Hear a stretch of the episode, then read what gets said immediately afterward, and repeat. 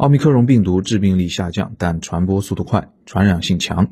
儿童在疫情期间出现发热等症状，应该特别注意哪些要点呢？新华社记者采访了中南大学湘雅医院新生儿科副主任医师邓小璐，我们一起听听专家怎么说。一、关于儿童发热症状的两点提示。第一个关于退热，呃，网上也有非常多的文章，很多的药物，我觉得大家可以记住布洛芬和对乙酰氨基酚这两种药物就可以了。对乙酰氨基酚用于大于两个月以上的儿童，那么布洛芬是用于大于六个月以上的儿童。具体的剂量和次数可以参考说明书。那么第二个问题就是发热到底会不会烧坏脑袋？这是没有科学依据的，所以我觉得大家不用过于恐慌这件事情。那么发热是我们人体对外界的一个感染的一个正常的免疫的反应，那么它也是在帮助我们呃度过这一次的感染，所以我们不要认为发热就会烧坏脑袋。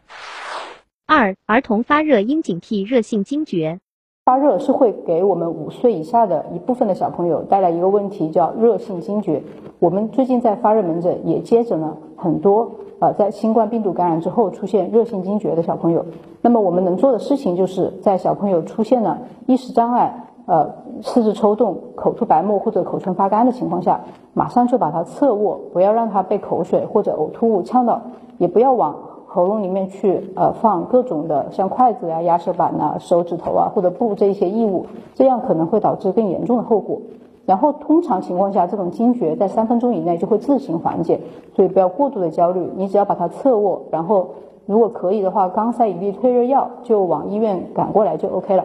那么热性惊厥，总的来讲，它是一个非常良性的过程，所以这也是大家不需要过度焦虑的一个原因。通常情况下，如果父母双方小时候有过热性惊厥的情况，那么这个小朋友在出现热惊的可能性也比别的小朋友要大一些。三、基础疾病儿童人群需重点关注。还有就是我们需要关注一部分的人群，就是一些有基础性疾病的人群，呃，尤其是像呃血液系统疾病啊，或者是神经系统疾病。还有很多肾脏疾病，他们都有可能有免疫力低下的问题。那么在同样的一个新冠病毒的情况下，它的感染会更重，或者会出现其他的并发症。那么这一类的小朋友的家长可能要更加的注意。如果真的出现了感染，建议就到医院的专科来看一下，呃，可能会比较放心一些。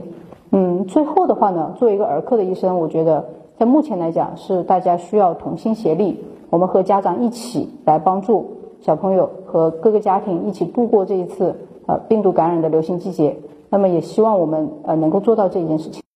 新华社记者姚宇帅才在湖南长沙为您发回报道。